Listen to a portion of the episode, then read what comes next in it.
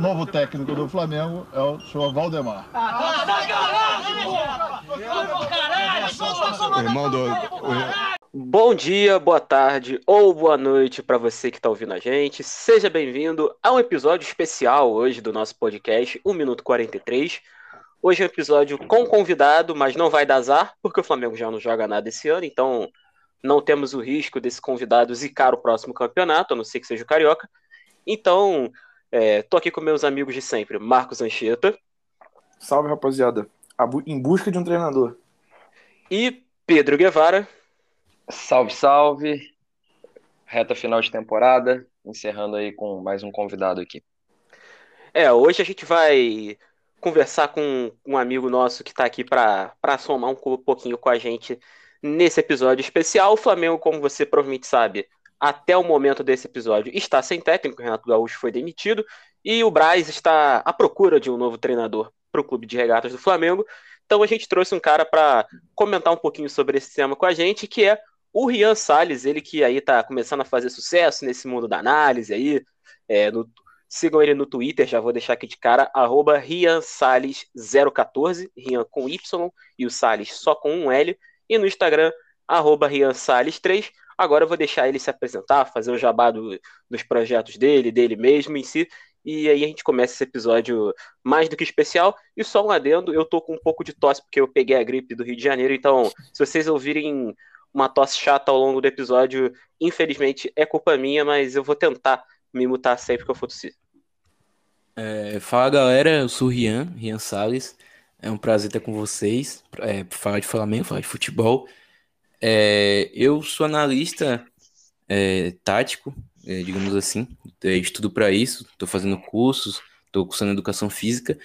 E estou feliz, a gente vai falar sobre os treinadores.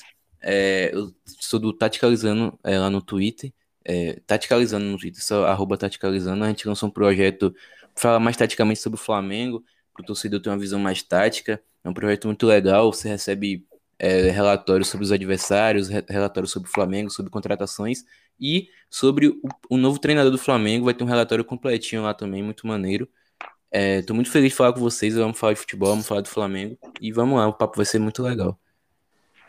Bom, para começar, eu vou já de cara fazer uma pergunta para o Rian. Na verdade, duas perguntas para o Rian que eu acho que vão abrir o nosso debate. Rian, para você, dois treinadores especulados, qual é o melhor e qual é o que mais se encaixa no Flamengo? São perguntas de cara que eu queria fazer para você. Cara, é melhor. Eu acho que o melhor hoje dos especulados, eu acho que é o que tem menos chance de vir, mas é o Vitor Pereira. Eu acho que é o melhor. É, em nível de nível de conhecimento e nível de, de que já mostrou, mas o que mais se encaixa eu acho que é o Jorge Jesus, por já conhecer tudo, porque já, já passou por aqui. Eu acho que é, o, é, se vier, é o que dá mais respaldo, porque a torcida já conhece, já gosta, a diretoria também já, já tem uma segurança nele, porque eu acho que todo treinador que vier vai ter que apresentar resultado logo de cara, infelizmente. Eu acho que não é o ideal, porque é, a torcida está muito grilada com isso de treinador, de ter resultado, de vencer mais uma vez. Eu acho que o Jorge Jesus é o único que se chegar aqui, é, a torcida vai ter um pouco mais de calma, é, digamos assim, por já ter ganhado tudo, por ser é um ídolo de uma geração. É, mas eu acho que o melhor tecnicamente é o Vitor Pereira. Tá até acima do Jorge Jesus, que também é um, um fera do, do mundo do futebol. É, então antes da gente entrar nos nomes, eu vou propor aqui uma pequena reflexão de nós quatro, que é o seguinte: desde que o Jesus saiu, o Flamengo teve o Domenech, o Ceni, e o Renato. E eu vou começar perguntando pro. pro deixa eu ver. Eu, na verdade, vou fazer o seguinte: vou perguntar um para cada. E aí eu vou escolher isso, óbvio que estrategicamente. É, vou começar com Guevara. Guevara, por que, que o Ceni deu errado? Se é que Mas pode é dizer que ele deu errado, afinal, porque Mas ele venceu é... o Campeonato Brasileiro, né? É, é um canalha mesmo, né? Qual será que ele escolheria? Mas enfim. Caso o Rian não é... saiba, o Guevara até hoje chora a saída do Rogério Senna. Não, chorar, chorar um pouco forte, mas eu discordo da saída do Rogério e continuo discordando. É, muito por conta do que a gente é, conversou aqui na época da, da saída dele. É, um, uma da, das, enfim, das minhas teses aqui era de que a saída do Rogério Ceni por questões táticas ou de resultado ou de desempenho do time em campo, ela não se justificava para mim de maneira alguma. Mas então, se atentando à sua pergunta, é, ele saiu muito por conta daquilo que você falava do famoso carisma que ele não tinha com o torcedor. Ele é um cara extremamente antipático aos olhos do torcedor do Flamengo, muito pela passagem dele no São Paulo, mas também porque, e aí eu vou até me fazer de uma frase que, que você usou bastante, ele nunca fez a mínima questão de ser é, simpático à torcida do Flamengo. Eu não consigo explicar a saída do Rogério Ceni é, por, pelo ponto de vista tático, pelo ponto de vista de desempenho, de resultados. Eu, sinceramente, não consigo. Porque eu acho que, enfim, repito aqui, é, discordo da saída dele até hoje, porque, enfim, não, não via motivos para demiti-lo, senão por razões extra-campo. Agora, eu também não discordo é, do ponto de vista de que ele nunca fez a mínima questão de ser simpático à torcida do Flamengo, de que dava entrevistas extremamente difíceis de serem digeridas pelo torcedor, e também de que, enfim, ele, de certa forma, é um pouco arrogante, sim, ainda mais é, se a gente for analisar as entrevistas e as coletivas que ele dava quando tentava se justificar pelo, pelos erros que muitas vezes sim cometia é, em alguns jogos do Flamengo.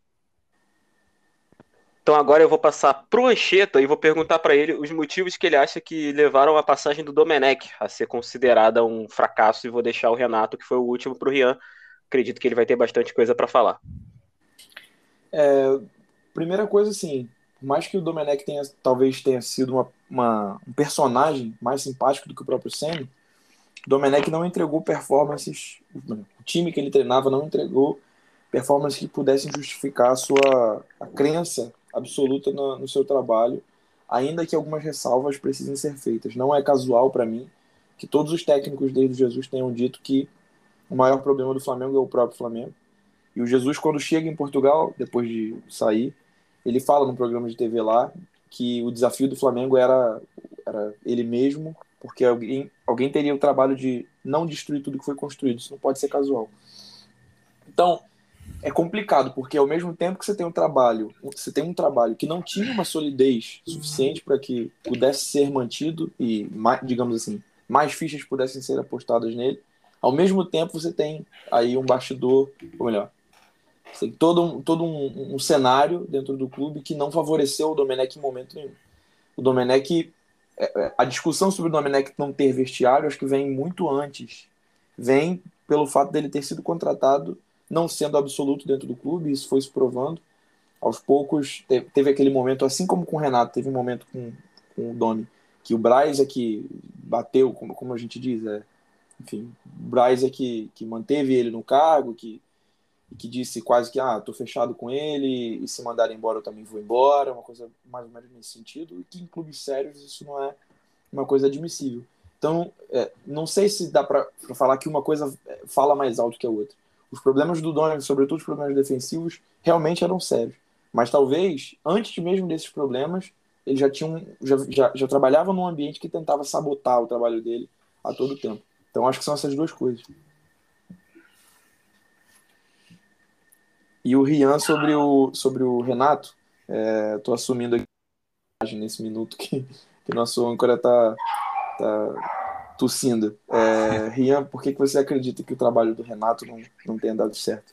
Cara, é, dos trabalhos que, que citaram aí, eu acho que o do Renato foi o que deu menos certo, mesmo tendo mais resultado, eu acho. É, porque o Ceni, é, eu também estou com o Pedro, eu gostava muito. É, eu acho que não foi por questão tática, teve muito muito do vestiário também que ele perdeu, como o Domenech. E aí a gente tem que pensar nisso também. Não é, não é normal dois treinadores seguidos caírem por causa do vestiário. Acho isso uma coisa meio preocupante também. Dois treinadores seguidos caírem. É o mesmo processo, que é no início é, todo mundo elogiava e no fim é, é sair notícia que os jogadores não gostavam dos treinos, que os jogadores não gostavam do treinador.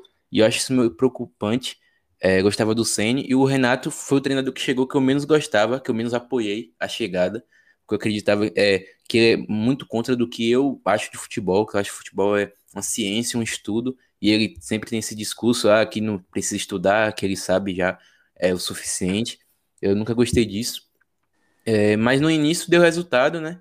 Muito resultado. Ele sobre, sobre é, ajeitar a casinha. Eu acho que ele não deu certo é, pela expectativa que ele gerou é, antes de assumir o Flamengo. É, as declarações que ele deu é, quando jogava, quando era do Grêmio, falando que com o, o, time do Flamengo era muito fácil ganhar, que o Jorge Jesus era isso e aquilo. Eu acho que isso minou o trabalho dele antes dele chegar, porque ele já veio com essa expectativa. Bom, se é o time de 2019 para ele era fácil, esse time que é melhor que o 2019 no papel, com jogadores, ele vai, ser, vai ganhar mundial, vai ganhar tudo. E ele não ganhou nada. E as declarações dele também eram muito é, contra o que o torcedor pensa, porque às vezes é uma, é uma opinião concreta que é a gente não vai ganhar tudo. É, no futebol não dá para ganhar tudo. Mas falar isso pro torcedor do jeito que ele falava era uma coisa que irritava. É, a coletiva dele irritava as pessoas. É, ele falando lá que ah, não vai dar para ganhar tudo, e no fim não deu para ganhar tudo, muito por incompetência dele. É, é, a, a, questão da base, muita gente falava que ele usava a base no Grêmio, que eu, eu fui pesquisar e ele não usava a base no Grêmio. Ele lançava jogadores desconhecidos, mas os jogadores já eram velhos. É, o PP foi estrear com 23 anos, Ferreirinha a mesma coisa. Então, não é, ele não usava a base. Ele usava os medalhões, quando não tinha mais jeito, tinha um menino lá da base estava no banco há dois, três anos, ele usava o menino. É, tanto que não usou o Lázaro. É, e falando um pouco do Ceni, é, já encerrando, eu acho que o Renato não deu certo por isso. É, só queria falar um pouco do Ceni. É, eu tava vendo e ele já deu 10 milhões de euros praticamente pro Flamengo, que foi a venda do Muniz, que ele que lançou basicamente, e a venda do Max, que todo mundo criticava que jogava, e o Max foi vendido agora por quase 2 milhões de euros é, para os Estados Unidos. Então, para um treinador que todo mundo falava que era paneireiro, não usava a base, é, é considerável 10 milhões em vendas de jovens. Eu acho que o Ceni é, é, também. Rapidinho, Felipe, só um comentário. É, e, e, o Ceni, você me perguntou sobre o Domi, mas são outros problemas. Mas uma coisa, é, eles se assemelham. O Ceni também trabalhava num ambiente que parecia tentar sabotar o trabalho dele a todo momento. Né? Isso acho que dá a medida da gente pensar no próximo, né? independente de quem o Flamengo contrate. Se isso continuar acontecendo, a gente vai comentar melhor sobre isso, mas tem uma similaridade entre todos os todos, né? entre Domi e, e não sei se tanto quanto assim, se o Renato passou tanto por isso, mas os dois trabalhos eu acho que tiveram isso. A todo momento parecia que é, existe, a própria diretoria do Flamengo, ou, ou enfim, quem cobrava eles, né? questionava o próprio trabalho. E Anchieta, eu diria nem que só a diretoria não, tá? Eu acho que um ponto também que une o fracasso, entre aspas, do, dos três trabalhos é a própria torcida. É, eu não acho nem que seja exatamente ah, a torcida arruinou o ano do, do clube. Não acho que seja assim, porque acho que só numa situação muito específica, como aquela que a gente viu no esporte alguns, alguns anos atrás, em que torcedores invadiram o, o clube, praticamente fizeram uma revolução lá. É só em situações muito extremas, assim, que, enfim, não é o caso. Mas eu acho impossível a gente também não analisar o ano do Flamengo é, do ponto de vista do torcedor. E aí, quando eu falo torcedor, não é exatamente é, eu, vocês, é, gente que vai ao estádio, não é isso. Eu falo do torcedor, muitas vezes o torcedor de rede social mesmo. É, o torcedor que, bom, você pode gostar mais de um, de outro, ou do outro treinador entre os três que a gente teve pós-Jesus. Mas nenhum dos três teve paz para trabalhar em nenhum momento. Aliás, o Renato teve em um momento quando fez aquilo que o torcedor do Flamengo da rede social, o torcedor do Fla Sofá, é, exige, que é que o time jogue no nível de 2019. Enquanto o time do Renato teve momentos que lembravam 2019, o Renato teve paz para trabalhar. Aí era tudo bonito, né? Aí era tudo muito legal. Aí ele era o ídolo, era, era o, o, cara que tinha dito que eh, quem não sabe vai para a praia, e, enfim, quem, quem sabe vai para a praia, quem não sabe vai estudar, enfim. Aí tudo era muito legal. Mas bastaram, bastaram ali quatro, cinco jogos ruins, uma eliminação aqui, um tropeço a colar e, e, tudo desmoronou e ele virou o pior treinador do mundo, tal qual o Rogério Ceni. Esse, na verdade, nunca teve paz para trabalhar, porque em nenhum momento o time foi brilhante, isso eu reconheço também.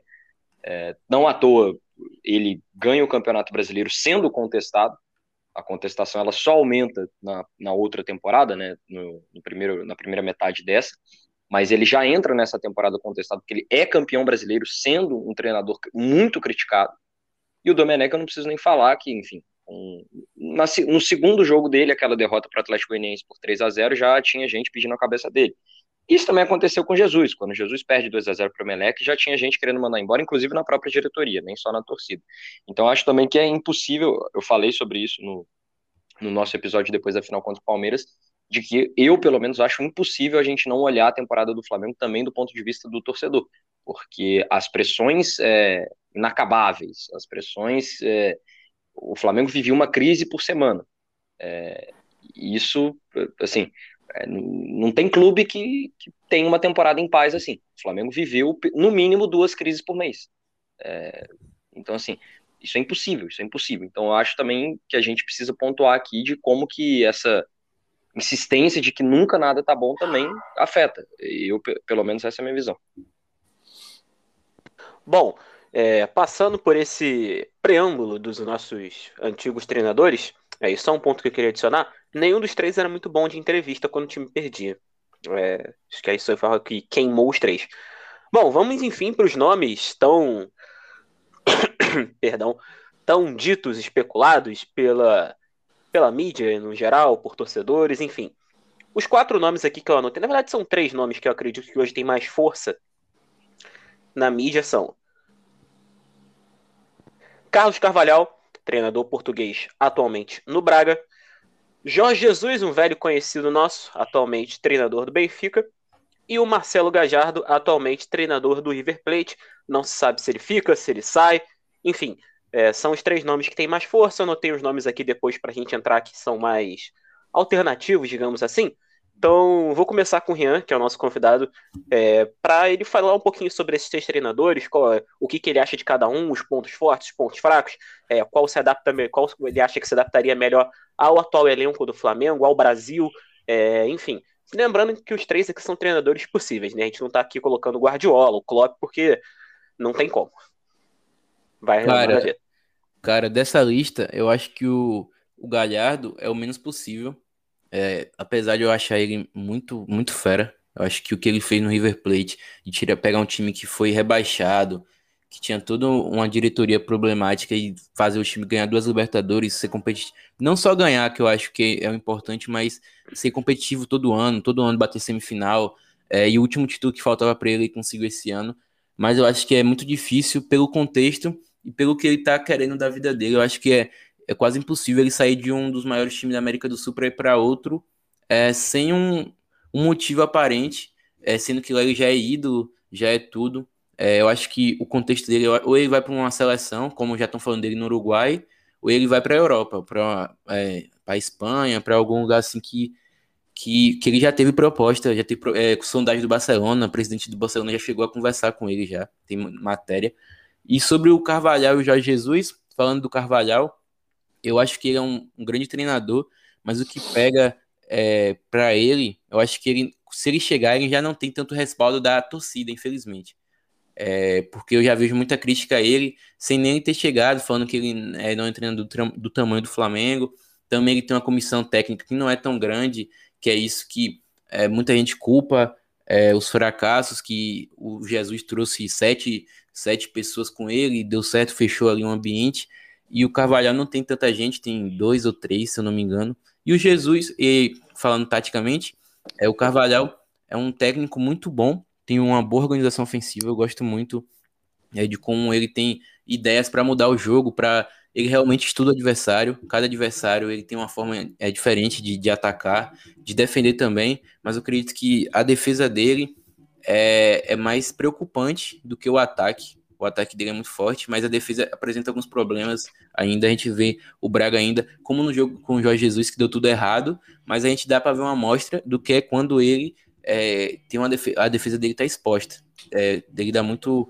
Isso se expõe muito ainda, mas um treinador que está evoluindo ainda, eu acho que daria certo no Flamengo também, porque ele é um cara estudioso, tem a questão é, de jogar bonito, ele gosta disso. Ele tem entrevista dele falando que ele prefere cara que propõe um jogo mesmo contra um time é, muito, muito forte, do que seu. É, eu lembro é, uma, quando ele venceu, quando ele estava na Premier League, ele venceu o Liverpool, do, do Klopp.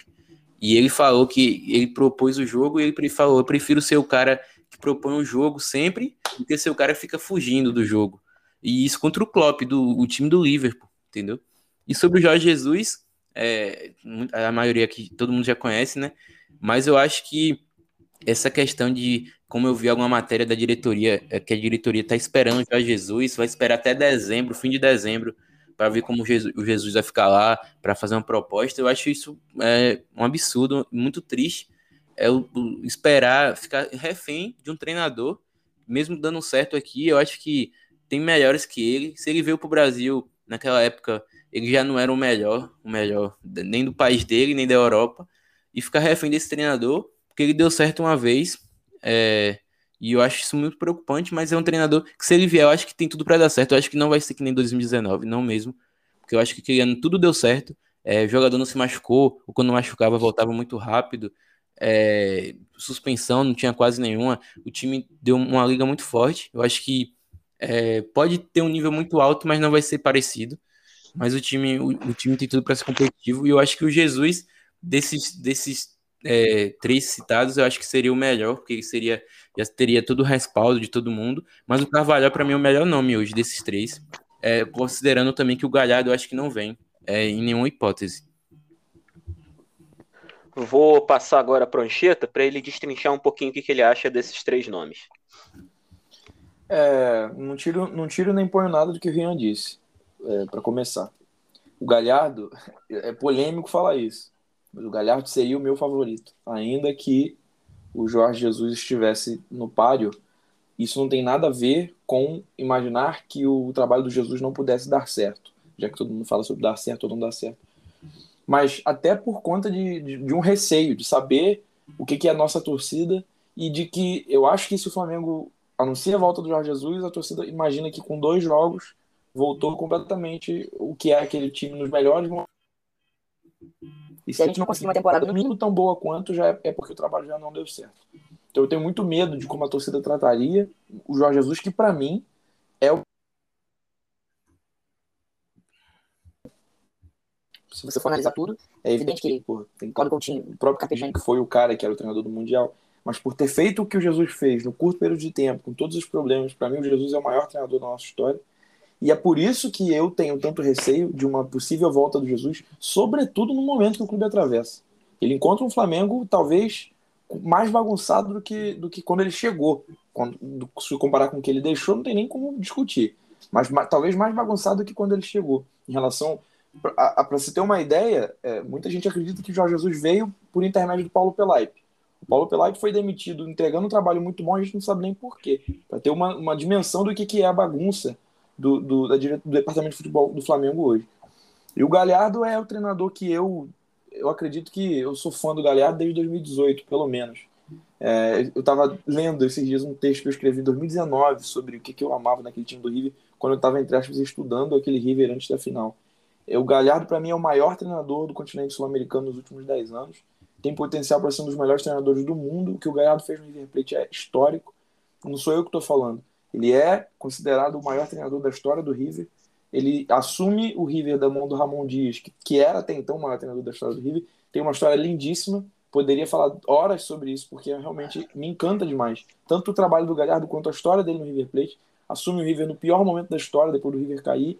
Devolve o River ao Olimpo do futebol sul-americano. Para mim, seria o nome ideal para o Flamengo assim, e para qualquer outro time da América Latina. Só que eu acho irreal, porque, primeiro, é, não sei se, se, estaria dentro das ambições do Marcelo Galhardo vir ao Brasil, como o Rian falou. Infelizmente, infelizmente, eu acredito que isso ele, pode olhar como um downgrade, um downgrade, como a gente gosta de falar, ou seria como um retrocesso, sair do River e vir treinar um time no Brasil. Por, justamente, não só por conta de sobre ele, mas pelas condições de trabalho mesmo. Não que ele fosse encontrar. Mas para mim é incrível é, não dá nem para começar a discutir a, a, o que, que, ele prefere taticamente, a gente passa horas, mas assim, é, o que, que ele faz com a base. O, ah, o Galhardo é caro, né? 3 milhões, que, que eu acho que é isso que ele custa pro River, 3 milhões de reais por mês, se fosse colocar em reais. Se for analisar, como o Rian falou do Senna, né? Quantos milhões de dólares o River já arrecadou com, com jo jovens jogadores que o Galhardo moldou Galhardo moldou. O Galhardo se preocupa com o treinamento do sub-11 no River Plate. É, é outra coisa. É, uma, é, é, um cara que pensa o futebol de uma maneira completamente diferente de qualquer treinador que exista no Brasil hoje. É um cara que, que pra, existe. É você levantar a mão. Quem é técnico de futebol aqui? Senta para aprender com Marcelo Galhardo. Então, assim, tá fora de cogitação. É, para mim seria o nome, mas infelizmente eu também não acredito que venha. O Jorge Jesus acho que dispensa comentários em relação ao estilo de jogo ou ou conhecer o clube, isso aí não precisa falar. E é muito mais o que eu já comentei. Eu acho que o meu medo é, é, é, não é por ele, mas é pelo que o Flamengo se tornou, pelo que é a organização do departamento de futebol do clube hoje.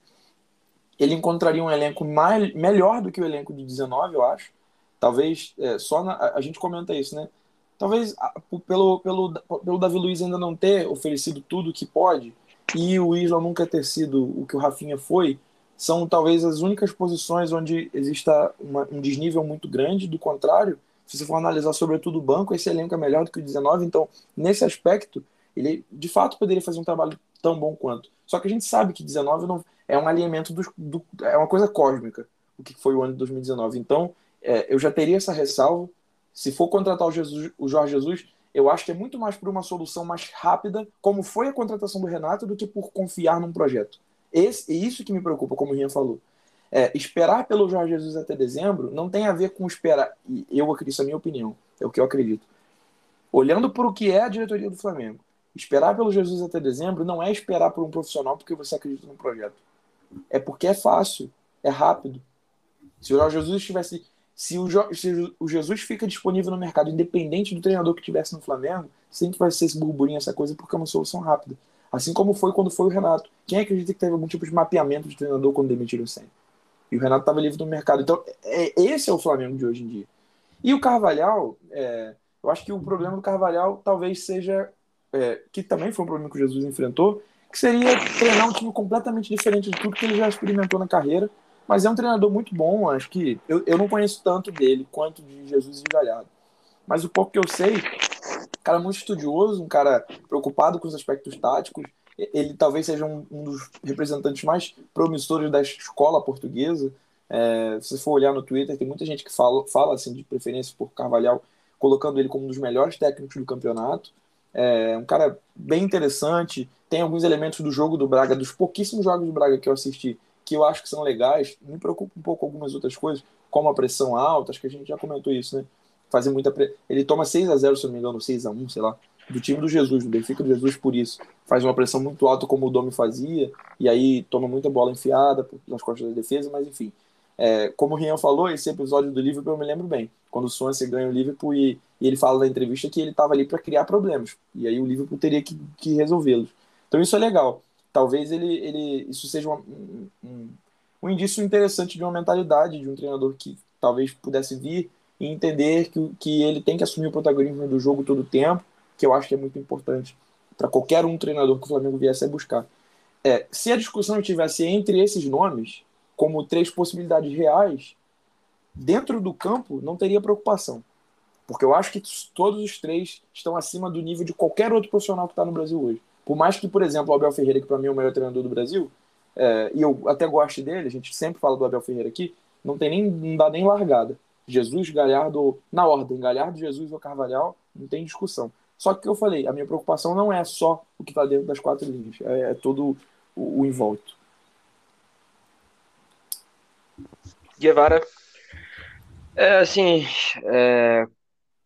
qual é o melhor, eu, eu confesso que assim, eu, eu não sei dizer exatamente porque eu, eu, eu penderia a dizer Jesus pelo, pelo currículo, enfim, mas o Carvalhal hoje, para mim, talvez seja um treinador superior a ele. E o Gajardo eu não consigo comparar, porque, enfim, nós ainda não temos uma experiência do Gajardo na Europa, no futebol europeu, disputando contra os melhores times. Então, acho difícil comparar também. E, enfim, acho complicado a, a comparação visto o, o, nível de enfrentamento que, que os treinadores têm. Mas eu sei que o Cajado é o, é o cara que menos combina com essa diretoria. Porque se tem um treinador que seria para um projeto a longo prazo, é ele. Se tem um treinador que seria para assinar um contrato de 4, 5 anos e fazer um trabalho baseado nesses 4 ou 5 anos, é ele. Então, e isso é tudo que essa diretoria não consegue fazer. É o, acho que nem quer fazer, até porque o, o mandato é, deles vão é, é, só de três anos.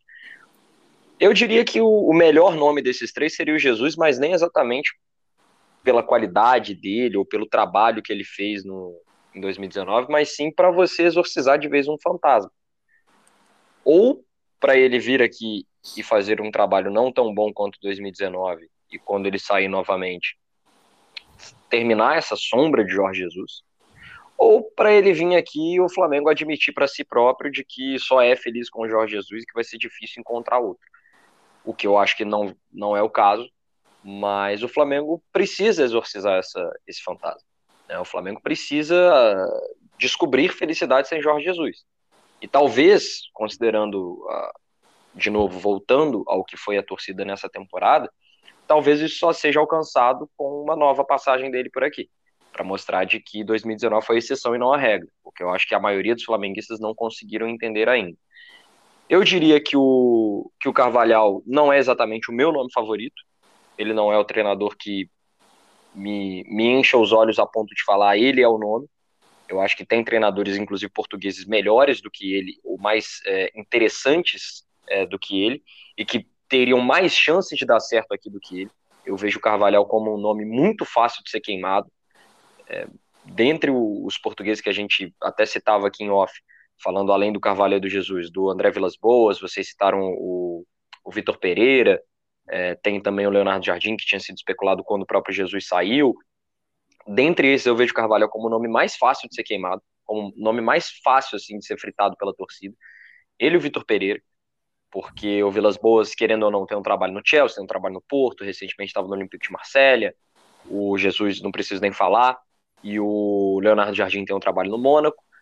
O Carvalhal ele é um cara que tem ali um trabalho no Braga e no Rio Ave, e de verdade, sem, sem querer menosprezar, são ótimos trabalhos. Ele fez um trabalho espetacular no Rio Ave e tá bem no Braga. Mas, aos olhos do torcedor do Flamengo, isso não basta. Não à toa, vou citar um nome aqui que eu e o Anchieta gostamos muito, e que acho que poderia ser um nome excelente para o Flamengo, mas não é exatamente por no Brasil e especificamente na torcida do Flamengo se analisar currículo e não competência, o Voivoda seria um nome ótimo para o Flamengo, mas não, tem a mínima, não teria a mínima chance de dar certo aqui, porque ele é o cara que só trabalhou no Fortaleza, só trabalhou no, no La Calera, no Tajeres, que são times de menor expressão.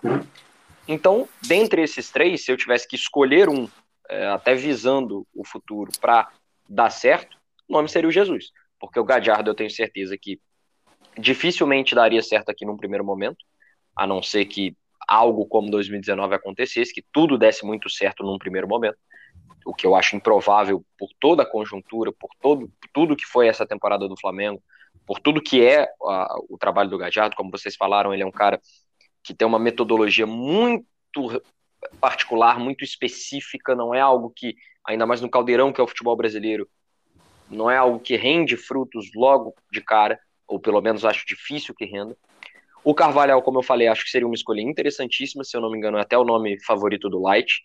É, mas acho que é, é um cara muito fácil de ser queimado. Não, não, não comparando, mas assim, acho que o Carvalhal teria, a, a torcida do Flamengo teria a, a, paciência com o Carvalhal, o tamanho da paciência da torcida do Flamengo com o Carvalhal seria semelhante a, ao que ela teve com o Domenech. Um cara que, na primeira sequência ruim de, de resultados, já seria chancelado como estagiário, enfim, de tudo que a gente lembra do, do da passagem do Domenech aqui.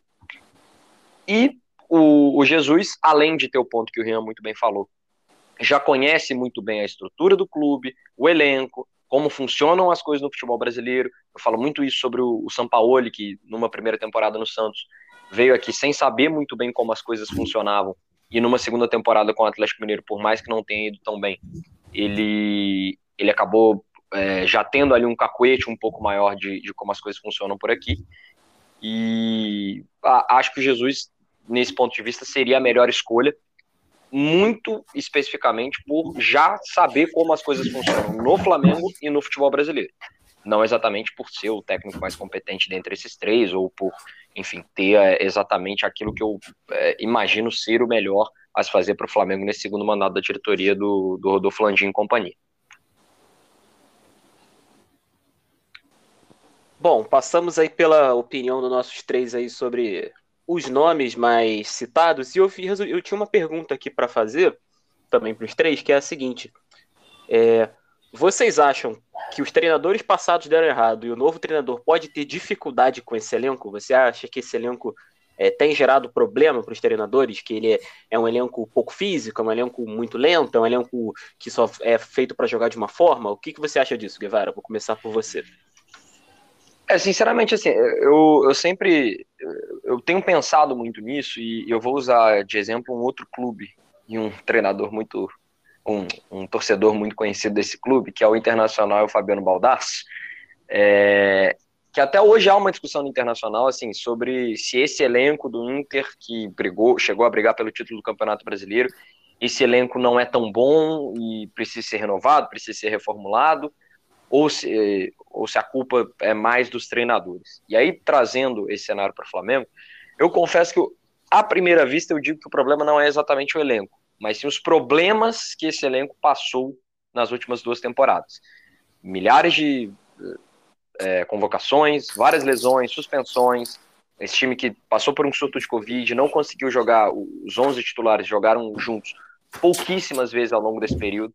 Então, à primeira vista, eu diria que não. Eu diria que não é exatamente o, o problema máximo assim do, do, do, do clube. É, eu não diria que é o elenco, não.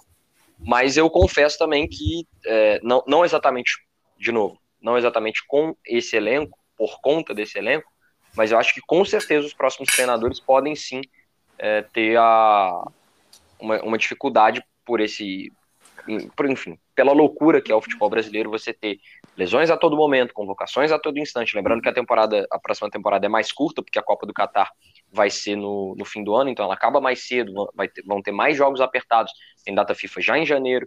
Então, eu acho que assim, a dificuldade que se projeta para um futuro treinador, ela vai muito mais na linha dos problemas que esse, que esse plantel tem passado do que exatamente da qualidade ou da característica dele. Pelo menos é a impressão que eu tenho. Rian, sua opinião sobre esse elenco? Você acha que ele tem atrapalhado treinadores? Eu, eu gosto. É algo que eu gosto de falar desse elenco, é que eu sinto falta de jogadores um pouco mais físicos. É, beleza, você ter Felipe Luiz, você ter na época o Rafinha, Arrascaeta, Everton Ribeiro, é, é muito bom. Mas eu sinto que às vezes falta um lateral de mais potência, eu sinto que às vezes falta um jogador. Mas não temos Michael, Rodinei? É, é, o Rodney é parte. é, o próprio Michael, que não é nenhum craque da posição, é, a gente viu a diferença que fez um jogador desse tipo é, quando a gente precisava de é, incendiar um pouco mais o jogo. Porque às vezes você, não é todo jogo que o Flamengo vai conseguir controlar, rodar a bola. Tem jogo que você tem que fazer um pouco de abafa, você tem que jogar um pouco de bola na área, você tem que fazer um pouco de jogar individual. Não é todo jogo que vai ser 100% controlado da forma que você quer. Você acha que falta esse tipo de jogador ou você acha que o nosso elenco tá bom? Eu avalio que o nosso elenco é muito bom, mas faltam algumas peças de determinadas características que deveriam. É, que a diretoria deveria um pouquinho mais de cuidado. Algumas a gente tem até na base. Cara, é, é uma pergunta muito boa. Eu acho que precisa. Eu acho que o time do Flamengo é um time muito de posse. É, um jogador muito técnico. Eu acho o Rascaeta muito técnico, o Felipe Luiz muito técnico, Everton Ribeiro. E não são jogadores tão físicos é, tão forte fisicamente. Eu acho que os jogadores de potência, é, de poder físico é, que o Flamengo tem hoje estão na base. São os jogadores que vieram, é o João Gomes, é o Ramon, é o Mateuzinho. São jogadores que, é, eu, quando tinha o Rodrigo Muniz também, que era muito físico, eu acho que os jogadores que o Flamengo tem hoje de, de poder físico, de, de potência, são jogadores que tem na base. Mas eu acho que é uma coisa que faz falta, porque quando a temporada aperta, esses jogadores que vão jogar, né? Porque tem, tem lesão de seleção, Felipe Luiz já não joga todos os jogos, é, o Rascaíta muito, muitas vezes convocado. E para mim, é, tem que ter mais jogador desse, desse tipo. E sobre a, o elenco em geral, eu acho que é um, é um elenco muito bom. Eu acho que não é como a galera tá pintando aí, que é, que é tá no final do ciclo. Eu acho que não. Eu acho que precisa de ajustes. Tem posição que precisa de gente para chegar e tomar posição, tem precisa de gente no banco em algumas posições. É, o gol eu acho que precisa rever algumas coisas. É, a lateral, as duas laterais eu acho que precisa ajustar algumas coisas, não desfazer. Eu acho que o Isla é um bom lateral, não é o que é um jogador que também eu acho que é mais físico do que técnico. É, mas, mas eu acho que precisa ser vistos algumas coisas na defesa. Eu acho que os laterais, os zagueiros que a gente tem, todos saudáveis, é, dão conta. São, são zagueiros que é, conseguem jogar uma temporada é, em um bom nível, contando também o Noga, que eu acho que ano que vem, se não jogar, se não subir, eu acho um absurdo. É, o nosso meio eu acho bom, acho que tem alguns jogadores que dá para se desfazer, é, até para eles poderem jogar mais em outros clubes. Acho que o Pires da Mota, o Rodinei, É, o próprio René, que eu acho que não é, não é desses tão ruins como a, a torcida critica, precisam é, de novos ciclos, novas, novas experiências, para poder até dar espaço para a base ou até contratar. Porque é para trazer um, um meio-campo com mais nível, precisa sair gente. Porque é, ninguém quer vir para ser é, reserva e nem esses jogadores que estão no elenco querem ficar mais para trás em concorrência. Então, acho que, que é isso. Precisa de renovação em algumas posições. Eu estava pesquisando é, a média de idade da, da final da Libertadores. O Palmeiras tinha 27 anos, que eu, é, eu acho que é a idade ok. Acho que não é nem tão velho e nem tão novo. E o Flamengo tinha 31 anos de média do, dos iniciais. E eu acho que é uma média preocupante, porque 31 anos é, foi a idade que, os, que o Felipe Luiz veio para cá, praticamente. E uma média dessa, eu acho que tem posições ali que poderiam ser, ser jogadores mais jovens. A lateral direito, eu acho que o Mateuzinho poderia jogar. Já, já, já tem uma sequência na próxima temporada.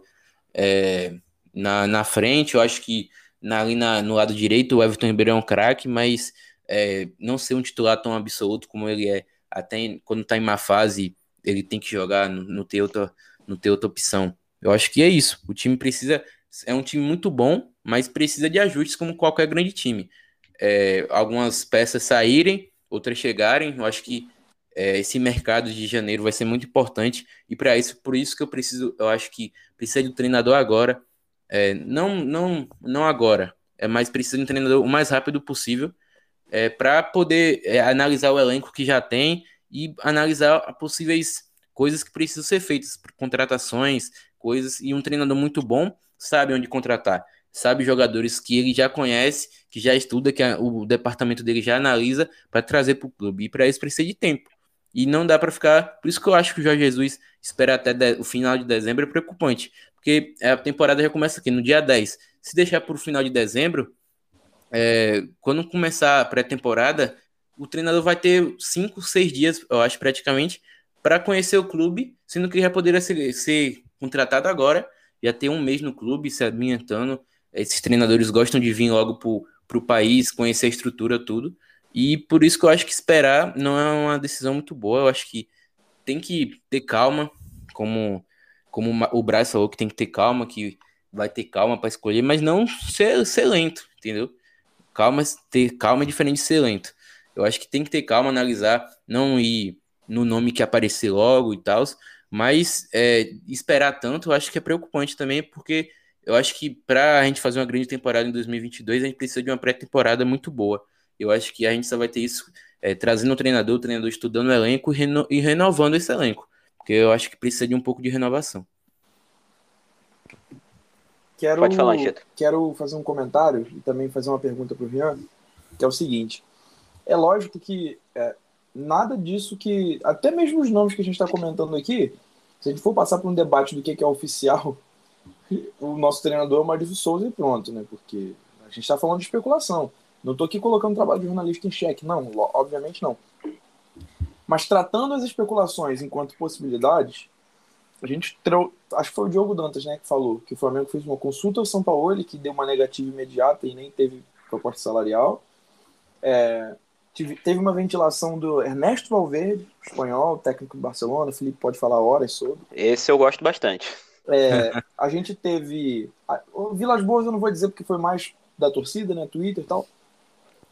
Mas a gente teve. Aí tem o Carvalhal, tem o Jorge Jesus. É, eu confio muito no trabalho, pelo menos nesse aspecto do Mauro César, dando notícia, ele não costuma errar. Que o Flamengo fez uma consulta sim ao Galhardo, que naquele momento também deu uma negativa, pelo menos enquanto as eleições no Rio não aconteciam. Vou chegar na pergunta que foi aquilo que a gente começou discutindo aqui. Eu quero perguntar isso ao Rian, porque eu acho que dá, dá para a gente levantar esse ponto. O que que, que que isso tudo me leva a crer? Que o Flamengo tem, é, ou melhor, o Flamengo não tem projeto desportivo e que a, a, a contratação ela é pautada no nome exclusivamente. É no que aquele profissional, no, no que a expertise do profissional, no que a competência do profissional pode oferecer não ao enquadre do profissional ao projeto do clube. E isso é o que mais me preocupa. Teve uma mesmo, mesma coisa, repórter, repórteres argentinos é, é, especulando que o River estava monitorando o treinador do Bayern B, se eu não me engano. Bayern não, do, do Leipzig B, não foi isso? Não sei se vocês viram. Enfim, o River estava monitorando o treinador um time B da Alemanha, caso o Galhardo saia. Aí você pensa, pô, é realmente pela expertise profissional ou é por entender que aquele profissional eventualmente vai se adequar ao que o clube pensa? E por que, que eu estou falando, fazendo essa introdução? Porque eu quero te perguntar, Rian, é o seguinte. É, você acha que é mais importante pensar num nome que possa chegar, oferecer resultado rápido, um trabalho sério, num curto período de tempo, ou de que o departamento de futebol tivesse preocupado com um projeto desportivo, não necessariamente falando só de um trabalho a longo prazo, porque o projeto precede o trabalho do treinador. Por quê? Eu acho que nesse aspecto o Flamengo está atrás é, de, dos clubes da América Latina que, que, fazem frente com a gente, o Flamengo está atrás de todos eles. Porque é... mesmo, o Palme mesmo o Palmeiras, que, que né, tem. A, vamos pensar que o Palmeiras tem aí a continuidade do Abel. Até mesmo, até mesmo, o Palmeiras parece ter mais lógica no comando do futebol do que o Flamengo. Que, e isso é o que mais me preocupa. Queria saber o que, que você pensa sobre isso tudo. Cara, eu acho que foi o assunto que eu mais conversei com meus amigos, com a galera que eu, que eu troco ideia, foi isso. É, principalmente depois que eu vi o São Paulo sendo cogitado e falando sobre o Domenech. Quando o Jorge Jesus saiu, é, o critério do Flamengo era jogar para era trazer um treinador ofensivo e estrangeiro. Eu acho que o estrangeiro até vai porque as opções no Brasil não são tão escassas e tal, mas o ofensivo foi uma coisa que me pegou porque é o que é ser ofensivo é, como ser ofensivo. É, tem várias formas de ser ofensivo. E o Domenech, com certeza, não era o tipo de, de, ofen de ser ofensivo que era o Jesus. E, e ver esses nomes que estão sendo especulados e a diretoria deixando claramente que eles querem um, um treinador parecido com o Jorge Jesus, é, tá na cara que eles não têm projeto nenhum. Que eles só querem um treinador que vai falar que é ofensivo, que vai jogar para frente, estrangeiro, é, que também a gente tem que, levar em conta isso, que eles querem um estrangeiro, deixam claramente isso explícito. É, mas é, o, o São Paulo, ele ataca do mesmo jeito que o Jesus? É, não, não ataca. É, o Carvalhal se, se assemelha, mas não ataca do mesmo jeito que Jesus. E eles se prendem a isso. Ah, o São Paulo é ofensivo. Vamos atrás do São Paulo. O São Paulo pratica jogo de posição. A mesma coisa que o Domenech. Chega mais perto do que o Domenech é, pensa de futebol do que, que o, o, que pensa o Jesus. Aí vai trazer o cara só porque ele é ofensivo. E aí a, a, é, a torcida vai se frustrar ainda mais.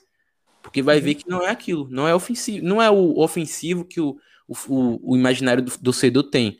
Porque tem várias formas de ser ofensivo, como tem várias formas de ser defensivo. O próprio Palmeiras, não sei se é, em mente ou não, todos os treinadores últimos deles têm um padrão. É, o, o, Mano Menezes tem um padrão parecido com o Filipão, não deixando no, no, mérito de quem é melhor, quem é pior.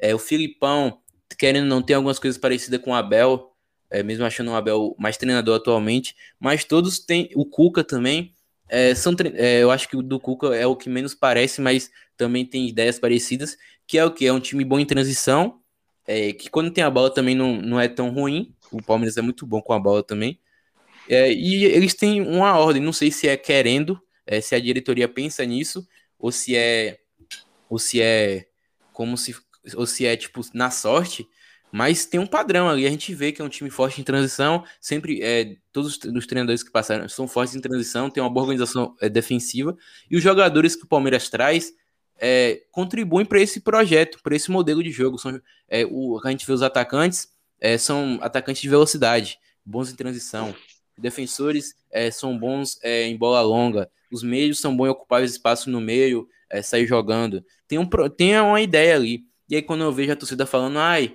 a, a torcida do Palmeiras eu acho que nem tanto, mas a, o, o Palmeiras joga feio. Mas se, se você vê os jogadores do Palmeiras, eles não têm característica para jogar com posse, por exemplo, o Flamengo tem, entendeu? E isso parece que é mais uma ideia da diretoria. É, principalmente quando trouxe o Abel, entendeu? E eu acho que o Flamengo não tem isso. O Flamengo pensa em ter um técnico ofensivo, que eu acho que é importante, é da, da, do DNA do clube, querendo ou não, mas não sabe como esse treinador é, vai ser ofensivo. Ah, como, vai, como o treinador quer ser na organização ofensiva, como ele vai usar os nossos jogadores que a gente tem aqui. Não pensa nisso, só pensa em um treinador estrangeiro que eu acho que é um ponto a ser debatido também, porque é, parece que se for estrangeiro vai dar certo. Foi o que eles acharam do Domenech. É, e, e, tem que ser ofensivo, sendo que tem várias formas de ser ofensivo e nem sempre e tem formas completamente diferentes. Tem formas de ser ofensivo que são é, teoricamente menos ofensivas do que o Jorge Jesus. Tem formas que vai ser mais ofensiva que o Jorge Jesus, mas vai ser mais é, vai deixar mais espaço é, na, na, na, defesa e vai, vai, gerar mais gol, entendeu? É, todos os treinadores que o Flamengo trouxe são ofensivos, mas algum é parecido com Jesus? Nenhum é parecido com Jesus. E pareceu que é, eles não estudaram isso para fazer. Aí se, se é, eles estão certos em buscar um treinador parecido com Jesus, aí já eu acho que é outra história. Se é, eles têm que sempre buscar um treinador parecido com Jesus, eu acho que já é outra história. Mas eu acho que é isso que eles pecam bastante ser ofensivo por ofensivo, é, traz um treinador do Brasil, dá respaldo para ele e deixa ele trabalhar. Mas. É, Barbieri. É, o Barbieri, que é muito bom. Mas se quiser realmente um projeto, é, que eu não sei se dessa vez vai ter, tomara que tenha, mas tem que pensar mais, botar o departamento de análise para trabalhar. Bom, como é que era o Jesus? Bom, Jesus trabalhava isso na saída de bola, o Jesus era assim em transição é, esse treinador que parece mais Jesus. Nenhum vai ser igual, né? Mas esse daqui parece o Jesus mais. Vamos trazer ele dar respaldo. Ele, ele é um treinador que tem menos nome? É, mas vamos dar respaldo para ele trabalhar. Melhor do que trazer um São Paulo que daqui a quatro meses a torcida já vai estar, tá, não aguenta mais ele nas entrevistas, vai pedir mais de cinco reforços. É, o, o, time não vai jogar como, como. Vai ser competitivo, mas não vai jogar como a torcida quer. E ele vai ser mandado embora e no, nas oitavas da Libertadores vai ter que trazer outro. É, eu acho que é isso. É, se, for, se fosse o critério, se o critério fosse vamos buscar um treinador que se assemelhe ao Jesus, já seria muito preocupante. Mais preocupante ainda é perceber, como você muito bem disse, que nenhum dos que foram trazidos se assemelha em nada. Em nada. Isso, isso aí eu falo categoricamente. Domi não pensa futebol totalmente diferente do que Jesus pensa. Ceni também. O time que o Doni. Que vamos pensar assim: o time do Jesus como o, ideal. O melhor time possível do Domi e o melhor time possível do Ceni não teriam nada a ver com aquele time do Jesus e nem o melhor time possível do Renato. Então, é, é, é, esse é o tamanho da preocupação, sabe? É como você falou, mesmo o Carvalhal, por exemplo, né? Qual que é o critério? É a escola portuguesa? É ser um português? Porque também não tem nada a ver. Ah, quando, aí de novo, o Eric Faria falou que o Flamengo, é, Braz foi para a Europa, chegou a marcar conversa com o Leonardo Jardim e descobriu, né, soube que cortaram o orçamento e não teve acordo. Mas que até então, Leonardo Jardim, Leonardo Jardim era o primeiro plano, não teve negociação. Teve a conversa marcada que nem aconteceu. Teve Carvalhal e teve Domi. Não tem nada a ver uma coisa com outra também, nenhum dos três. Mesmo conhecendo pouco do Carvalhal, Jardim eu conheço mais um pouco aquele Mônaco. Na verdade, vou, vou até ser bem honesto. Eu conheço um pouco daquele trabalho no Mônaco. Aquele trabalho, o que eu sei do Carvalhal e o que a gente viu do Domi também não tem nada a ver uma coisa com a outra. Então é, é, é de. Porque aí acontece que o que aconteceu em 19. Por mais que o próximo treinador venha e faça um trabalho muito bom, é a expertise dele. É o trabalho que ele faz. Que na verdade, na verdade, quando ele vai embora, vai tudo junto com ele. Eu acho que é isso que mais me deixa preocupado. Bom, passando agora para a penúltima parte desse episódio, vamos a umas perguntas de alguns internautas que resolveram participar hoje. E eu faço questão de responder a primeira. Perdão que é a pergunta do nosso glorioso amigo Pablo Eringer Brandão, nosso amigo. Ele mandou: O ano do Flamengo acaba sendo mais decepcionante ou mais triste? Saudações galináceas de Manhuaçu, Pablo, que deve estar bêbado até agora com o título do Galo. É, eu vou responder essa, eu diria que foi um ano mais decepcionante do que triste, apesar do final ter sido muito triste. A próxima pergunta é da Giovana, que fez pelo nosso Instagram, que ela perguntou: posições onde vocês acham que seriam necessários reforços e quem vocês chamariam. Eu vou botar cada um para responder, cada um para dar uma sugestão de uma contratação de uma posição que acha carente. Vou começar com o nosso convidado, Rian.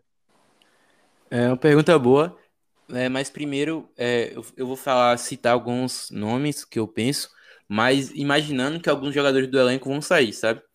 é, que algum, é, tipo, os, pelo menos os reservas vão, vão ser vendidos ou emprestados, pra, porque não, é, não faz sentido trazer, um exemplo, citar um lateral direito e ficar com, contando o João Lucas que vai voltar, ficar com quatro laterais direito com nível de, de ser reserva, pelo menos, entendeu? É, eu acho que no gol é uma questão a ser debatida se o, se o Diego Alves vai aceitar ser um, um mentor pro Hugo, jogar, tipo, jogar só as Copas, é, e o Hugo ser o goleiro do, do Brasileirão, ou se o Hugo vai ser realmente o reserva e o Diego Alves vai para essa próxima temporada sendo titular. Mas é um, é uma, é uma, uma posição que eu acho que eu discutiria. Eu acho que tem um neto do Barcelona que é, quer sair do Barcelona, mas eu acho que ele tem muito mercado na Europa e ele é um goleiro caro.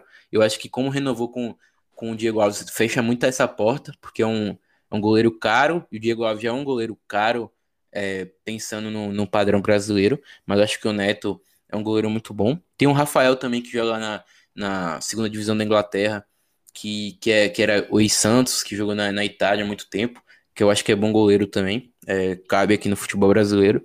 Na lateral direita tem o, eu acho que negociando, negociando o Isla é, e o Rodinei por aí, eu acho que o Isla é um bom lateral, mas eu acho que para trazer um lateral direito, o Isla tem que tem que sair, porque aí ficaria um, é, dois laterais para revezar o Mateuzinho e outro. Eu acho que o Isla não quer ser reserva. Eu acho que tem o William, o William que joga no Wolfsburg da Alemanha, que ele está sem contrato acho que termina o contrato agora, que eu acho que é bom. Ele não fez tanto jogar, começou no Internacional e foi para lá, tem uma carreira bem consistente lá e tá sem contrato, mas eu acho que outro que tem mercado na Europa, mas o Flamengo também tem um padrão de contratação muito bom. Eu acho que é uma, se for uma coisa para falar dessa diretoria de coisa boa, é o, as contratações, eu acho que são acertadas na maioria.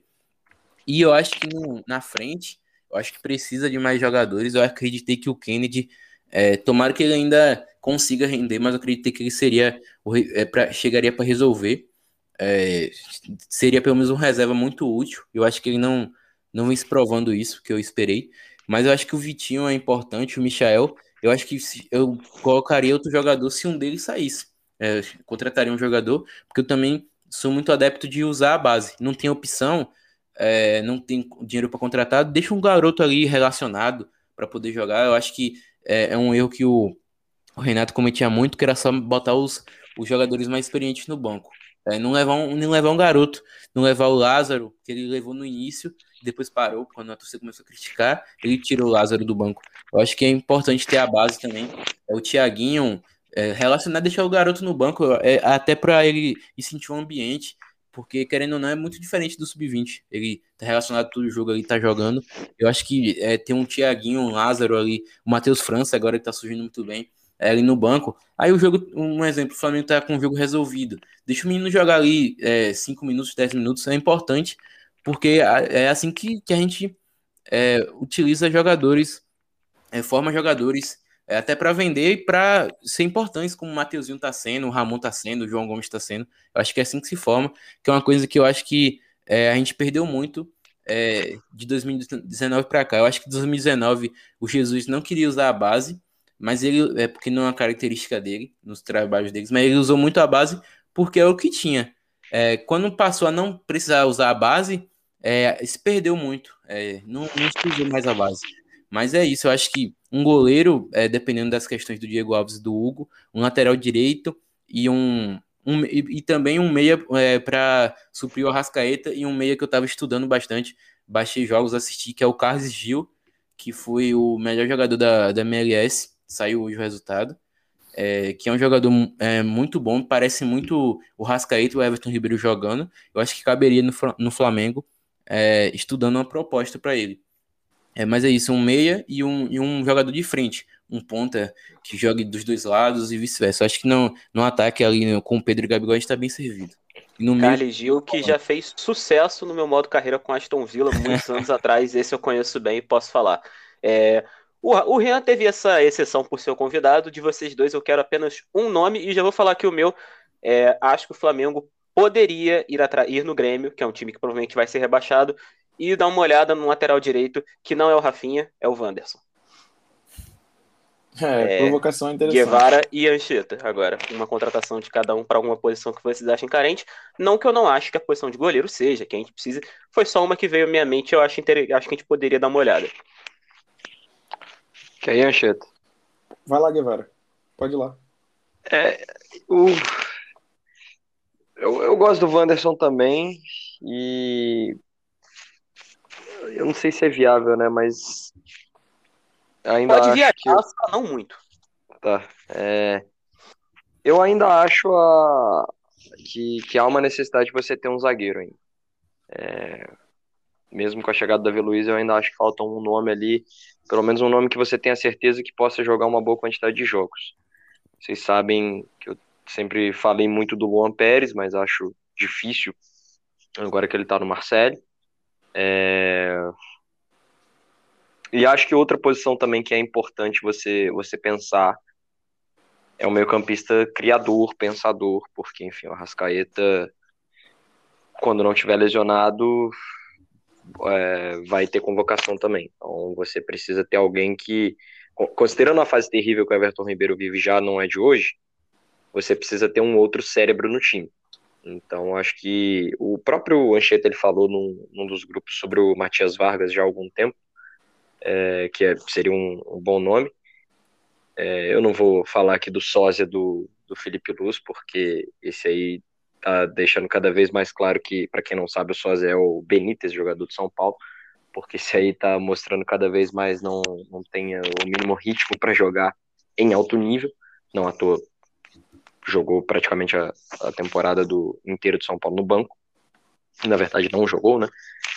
Mas eu penso que talvez assim, se, se eu fosse olhar reforços para a próxima temporada, eu pensaria muito bem um lateral direito, como vocês falaram, em um goleiro, em um zagueiro e um meio-campista criador. Eu acho que são as quatro, quatro posições aí mais significativas para se olhar com mais carinho. A que mais se fazia necessário depois da saída do Gerson foi preenchida por enquanto com o Andrés. Agora, eu acho que para titularidade talvez vai se pensar ali um alguém que possa auxiliar o Arrascaeta na criação. Anchieta, seu nome seria? É, eu acho que essa essa, essa questão do, dos reforços é, é importante, mas talvez não. Né? Eu vou até me permitir aqui, Felipe, fazer uma da. ler né, aqui para poder incluir na minha resposta nesse primeiro momento. É, uma das que a gente recebeu, que foi do Guilherme, perguntando sobre o que fazer com o Diego Alves, né? Continuar em detrimento de mais minutagem para o Hugo ou confiar no garoto como titular na próxima temporada? Porque eu acho que, para responder, preciso dar os créditos, já que eu que eu pensei isso a partir da pergunta dele. Primeira, minha, minha primeira preocupação seria o gol, porque é, o Diego Alves é um dos ídolos dessa nova geração, mas tem me preocupado muito. Eu estava vendo as estatísticas, ele, tá, ele tem disputado essa, essa reta final, ele disputou menos da metade dos jogos. É, e essa questão física dele tem me preocupado. Acho que a questão física que tem feito com que algum, alguns gols que o Flamengo leva fiquem com aquele ar de ah, o Hugo, Hugo chegaria nessa bola, gols que eventualmente seriam defensáveis. Acho que o Diego Alves é, é, é complicado, como o Rinha muito bem disse. Se a conversa fosse no sentido de estar ali, compondo, compondo elenco, jogando algumas partidas, mas não necessariamente sendo o camisa 1 é, e titular absoluto, e o clube sempre trabalhando para a recuperação física dele para que ele esteja disponível. A minha, para mim, é, a única coisa que vai dizer se o Hugo é ou não o goleiro do futuro do Flamengo, é a minutagem para ele. Não faz o menor sentido vender o Hugo agora e simplesmente se desfazer. Então, o que eu faria para mexer nesse time, assim, em relação a reforços, é o Hugo que já está até no próprio elenco. Por quê? Como o Rian falou, existem sim opções de goleiros por aí, né? O Neto é um. Já foi especulado no Flamengo. Especulado acho que é forte, né? Já foi ventilado o nome. Mas não sei se faria sentido ter Diego Alves, trazer um goleiro, tendo Hugo e Gabriel Batista ainda. Então, eu, para mim, isso, eu, dependendo de mim, seria uma das prioridades para 2022. Minutagem para o Hugo. Para a gente saber, de fato, para mim, eu falando por mim, é injustificável a maneira pela qual o clube lidou com ele. Errar, muitos jogadores erram, muitos vão errar. Andreas errou, por exemplo, de uma maneira inesquecível. O Hugo errou, sim, também, de uma maneira muito complicada. Mas ele, ele talvez seja assim, o goleiro do nosso futuro e a gente não tem certeza disso justamente porque ele pouco joga. É, Pedro Guevara falou sobre Matias Vargas. É um sonho antigo meu, eu amo o jogador. E seria aí um, talvez um nome, que assim eu sugeriria que o Flamengo ir atrás, se mover para ir atrás. Matias Vargas joga pelas duas beiradas do campo, mas eu imagino ele podendo jogar perfeitamente na posição do Everton Ribeiro. Porque você poderia sim ter outro jogador de amplitude pelo lado direito, assim como a gente já tem na esquerda ou o Michel ou o Bruno, sendo esse jogador mais agudo. E existem times simétricos que jogam com dois agudos, dois extremos agudos. Mas eu gosto muito do jogador construtor pela beirada do campo. A única diferença é que o Matias Vargas, apesar de usar os dois pés, usa mais o direito que o esquerdo, ao contrário do Everton Ribeiro. Então a construção é um pouco diferente, porque o Everton joga pela direita, cortando sempre para a perna esquerda. Mas o Matias já jogou assim no Vélez, na verdade, a maior parte do tempo, né, no lado direito do campo. Ele foi vendido em 18 por 11 milhões de euros. O valor de mercado mais alto dele foi 11 milhões de euros, que é uma coisa hoje dentro da realidade financeira do Flamengo. Só que ele está emprestado no Adana Demirspor da Turquia, inclusive que é o time do Balotelli. Ele nem titular é. Está é, assim, abandonado lá no time turco. Com certeza seria um nome que eu olharia com carinho. Tem 24 anos. Muito promissor. É, e infelizmente, as minhas preocupações não são nem no sentido de trazer jogadores, mas de liberar jogadores. Eu acho que não tem como pensar em Rodinei sendo opção. Infelizmente, é, acho que o ciclo de Diego Ribas já precisa ser discutido se de fato terminou. Então, até para encurtar, acho que em alguns, algumas posições a gente precisava mais enxugar o elenco do que pensar imediatamente em trazer peças de reposição. Definitivamente o problema não está no elenco do Flamengo. Bom, passando agora para as perguntas do Twitter, temos algumas, então vamos fazer um jogo rápido aqui. A Ana, que é a arroba Ertal, Ertal, não sei qual é a pronúncia Ertal correta, mesmo. ela fala. Ertal, a é. conhece, então. É, o que precisa mudar para 2022? Acho que muita coisa, mas eu vou passar essa para o Guevara, que não fala um tempo, tentar responder da forma mais sucinta possível. No geral, o que precisa mudar para 2022, Guevara? Entendimento da torcida quanto à construção de um time de futebol. É, entendimento da diretoria quanto a quanto à importância de um treinador para um time de futebol funcionar, não exatamente é de contratar um bom treinador, mas atender aos pedidos dele, no sentido de, vou dar um exemplo aqui, é, do próprio Rogério Senna. Quando termina a temporada do, do Flamengo 2020, a temporada que terminou em fevereiro, mas quando o Flamengo é campeão brasileiro, o Rogério Ceni fala: o Flamengo precisa de reforço, o Flamengo precisa trazer jogadores em quantidade, não era exatamente em qualidade que ele falava, porque esse elenco não vai sustentar tanto tempo com lesões, suspensões, convocações, e o Flamengo precisa de mais nomes. A diretoria não fez nada e deu no que deu. Então, entendimento da diretoria também quanto a, a importância de, de, o treinador ser atendido nos pedidos dele, diversos é, níveis, tanto dentro do campo quanto fora dele. E acho que também uma assim, uma compreensão geral de que há outros times no Brasil, porque também não dá para a gente ficar achando que o Flamengo perde só por culpa dele ou por incompetência dele. Querendo ou não, essa temporada nós tivemos um time muito regular no Campeonato Brasileiro e tivemos um time que foi bicampeão da Libertadores e acho que ninguém ganha duas Libertadores seguidas sem perder um jogo sequer fora de casa, sem nenhum mérito. É, eu acho que há de se reconhecer também que há outras equipes fortes e capazes no, no futebol brasileiro. Bom, passando para a próxima pergunta, é a pergunta do Sávio Mendes, nosso ídolo Sávio aí. É, pergunta que eu vou responder essa. Você acha que o ciclo do nosso ídolo Diego Ribas se encerrou no Fla? É, acho que está a caminho de se encerrar. Temo que o Flamengo não saiba encerrar bem isso. É, temo que a imagem do Diego fique arranhada por não saber encerrar esse ciclo. Eu conversaria com ele para pro ano de 2022 ser o último dele. Não sei se o Diego vai querer jogar mais. E aí depois o Diego entra na. fazer parte do clube, trabalhar ali, porque ele mesmo sempre manifesta que, apesar de, quem não sabe, o Diego é São Paulino, ser sido criado no Santos, ele se apaixonou pelo Flamengo, gosta muito do clube, e enfim, é, para ele virar quase que um membro ali do nosso, da nossa diretoria, ele se especializar. Como o pra... se, se tornou, né? É, é, o Diego ele tem vontade de ficar no Flamengo, para trabalhar até na parte técnica, então acho que ele pode fazer isso mas acho que ano que vem ele precisa ser reserva. Ele, eu acho que ele já aceitou essa condição.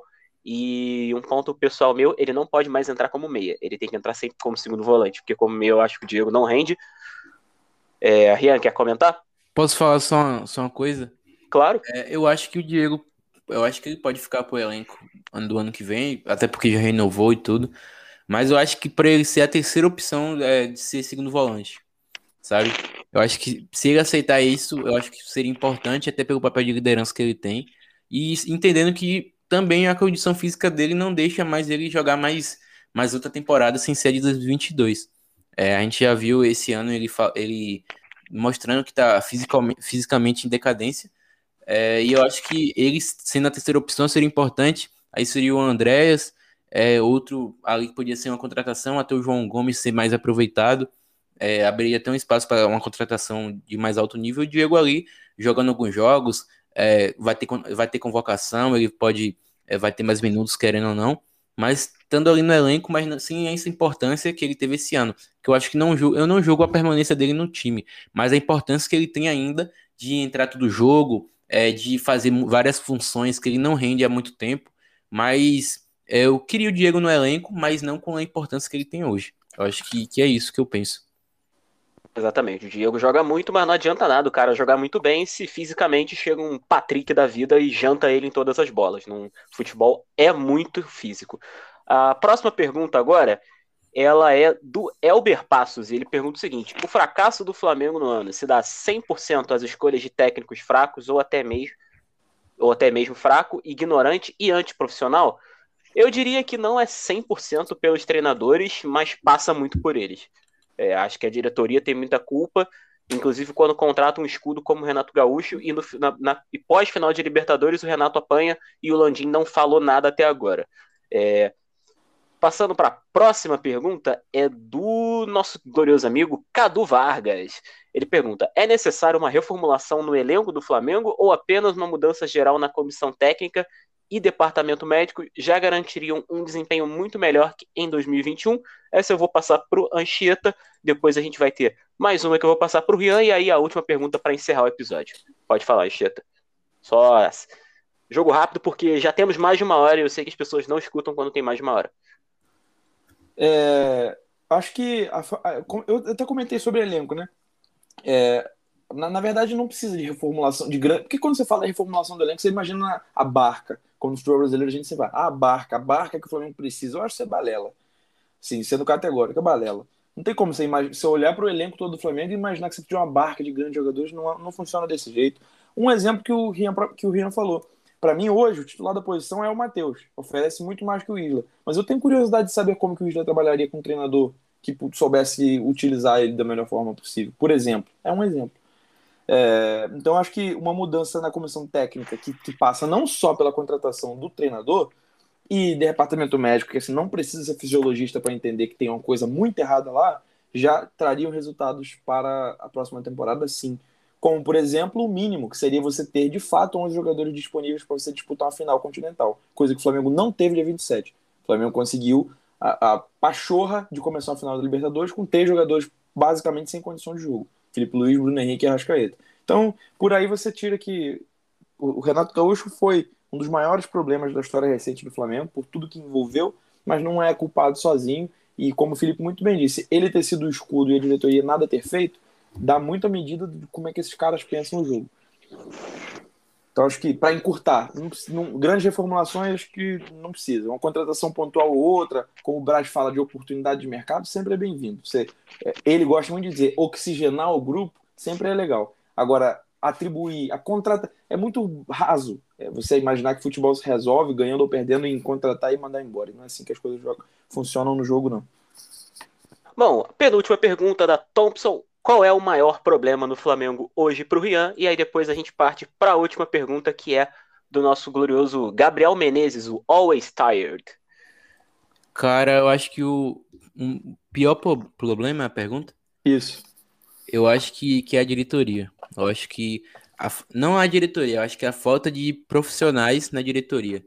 Eu acho que a falta de um diretor técnico, a falta de hierarquia é, eu acho que é o, pro, o, grande problema. Eu acho que é, eu acho que o, o Braz toma muito conta de tudo, o Landim não aparece tanto, mas eu acho que ele, ele trabalha, o Spindle tá ali do lado do Braz, mas a falta de alguém que realmente é, entenda só de futebol para definir treinador, para pensar em contratações, é, é, trabalhar ali é, com, junto com o departamento de, de análise, eu acho que, que é importante. Eu acho que é, essa questão do conselhinho que muita gente fala, eu acho que é uma coisa que não cabe mais, principalmente num time do, do tamanho do Flamengo.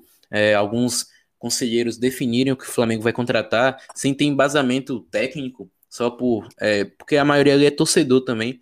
É, é, querendo ou não, são torcedores definindo o futuro do clube, quem é que vai ser contratado, quem é que vai ser vendido, quem é, quem é o próximo treinador. Eu acho que isso é um absurdo. Eu acho que já passou da hora que tem um, um diretor técnico ou alguém ali, um consultor técnico, alguma coisa assim. Eu acho que o grande problema é a diretoria, porque é a diretoria que contrata jogador que não encaixa no modelo, é a diretoria que contrata técnico que não, não encaixa no, no que pensa de futebol e, e mesmo é, e não dá respaldo para esse treinador, para o treinador, é, mesmo não se, se, encaixando no que o, o time pensa de futebol, é, dá respaldo para ele fazer o que ele pensa de futebol.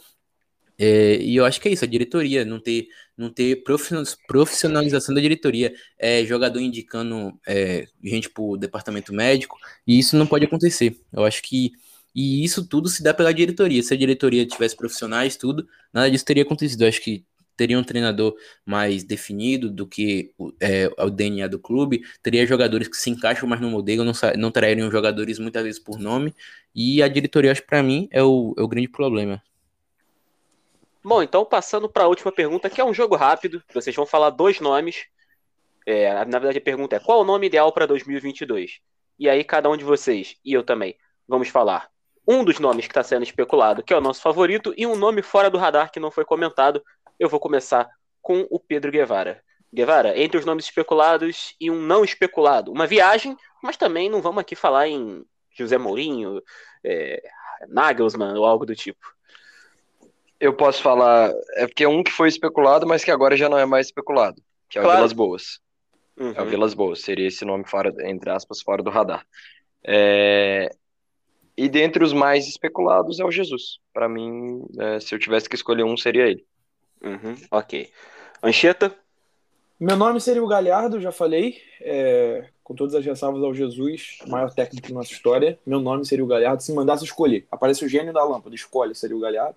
E dos que não foram ventilados, seria o português Vitor Pereira, que eu já disse que é um dos técnicos hoje que eu mais admiro entre todos.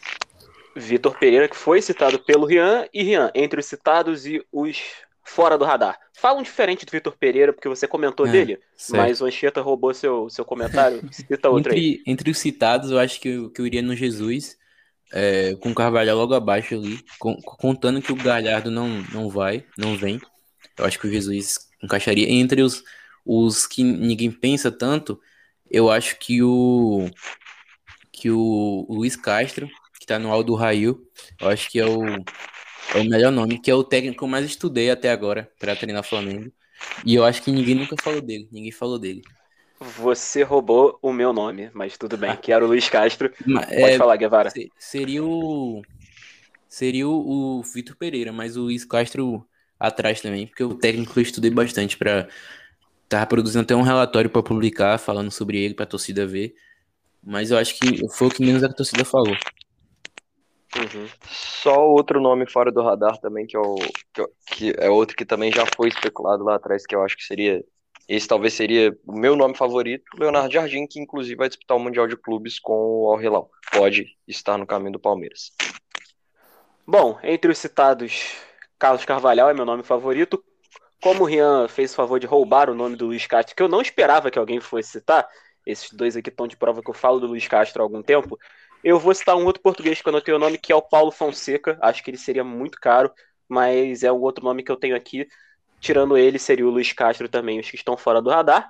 Então nós chegamos ao final desse episódio especial. Primeiramente, agradecer eu... ao Rian Pode falar. O último nome aqui que agora também tá desempregado. Um Ih, Nuno Espírito Deus. Santo aqui. Hum, linha de 5, não, não, não, não, não, vai, não vai rolar. Ganha, ganharia muito para trabalhar aqui. É...